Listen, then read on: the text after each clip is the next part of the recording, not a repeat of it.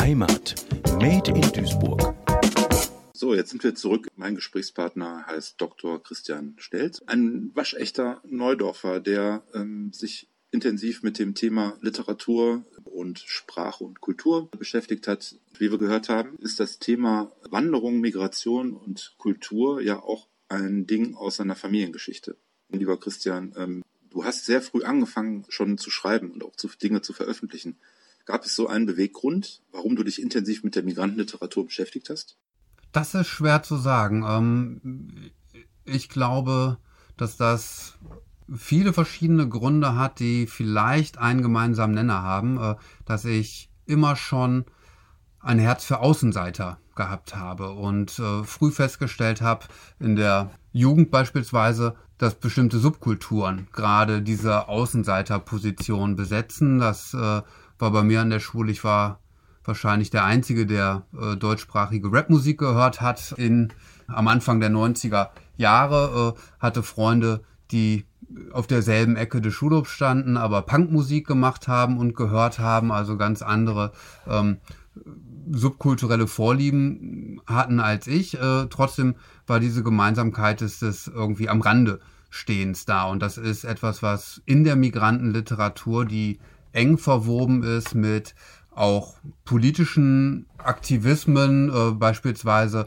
der, der frühe Hip-Hop in Deutschland hat stark mit der Initiative Schwarze Deutsche zusammengearbeitet, ähm, da Forderungen aufgestellt, die aktueller nicht sein könnten. Es gibt äh, eine Single, ich glaube, die ist von 19 92 oder 93 eines Heidelberger Rappers äh, mit kurdischen Wurzeln, Boulevard Bu, äh, die den Titel trägt Geht zur Polizei, in der ein Aufruf erfolgt an junge Migranten, die wenn sie unzufrieden sind mit der Situation in Deutschland, wenn sie sich äh, ausgegrenzt fühlen, äh, was aufgrund vieler Faktoren, die muss man vielleicht gar nicht nennen, äh, man kommt nicht in die Diskos rein, man wird von älteren Leuten despektierlich behandelt. Die Lehrer gehen vielleicht nicht so mit einem um wie mit äh, Florian Müller oder Julia Bauer, die neben einem sitzen, äh, dass man das System ändern muss. Also ein Aufruf, äh, geht zur Polizei und äh, leistet euren Dienst da, auch wenn das erstmal spießig klingt, die Beamtenlaufbahn jungen Migranten ans Herz zu legen. Aber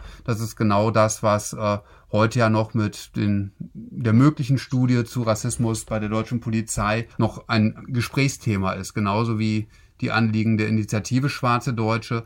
Die Forderung war immer, wir brauchen in Deutschland einen schwarzen Nachrichtensprecher oder eine schwarze Nachrichtensprecherin. Wir müssen Migration abbilden im Alltagsdiskurs, in den seriösen Medien. Heute noch aktuell ist, wenngleich man sehen kann, da haben die letzten 20 Jahre auch sehr, sehr viel gebracht. Und so würde ich sagen, das ist eigentlich äh, etwas, was ich dann, was ich dann in literarischen Texten wiedergefunden habe. Äh, äh, diese Außenseiter-Nische, die dazu geführt hat, dass Migrantenliteratur, jetzt habe ich dieses böse Wort auch verwendet, äh, eine feste Nische geworden ist, die am Anfang gefördert wurde. Da gab es dank der Bosch Stiftung eine, einen eigenen literarischen Preis, dass man Auszeichnungen vergeben hat, äh, speziell für Autoren, die andere Muttersprachen haben, aber sich für die Literatursprache Deutsch entschieden haben. Und das ist natürlich etwas, was wie viele Dinge was ich zwiegespalten sehe. Erstmal fördert man.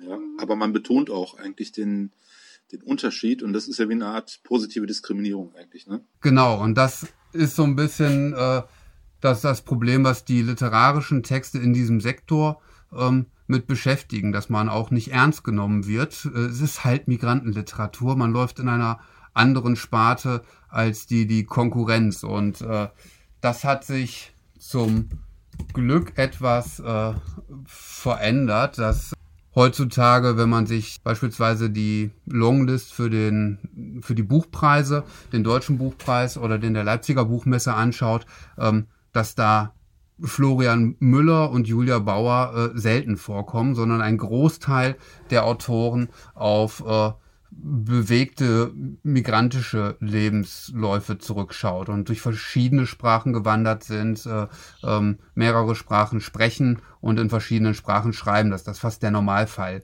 bei den heutigen Literaten ist, was, äh, und deswegen habe ich gerade gesagt, ah, das böse Wort habe ich gesagt in meiner Arbeit.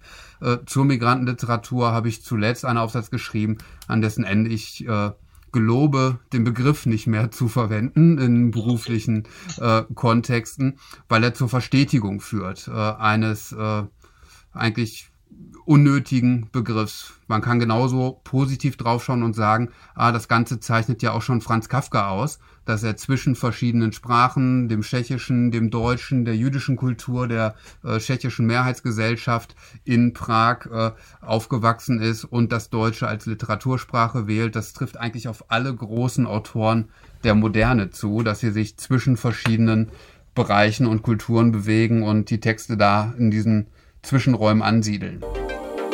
Heimat Made in Duisburg, ein Projekt des Medienforums Duisburg.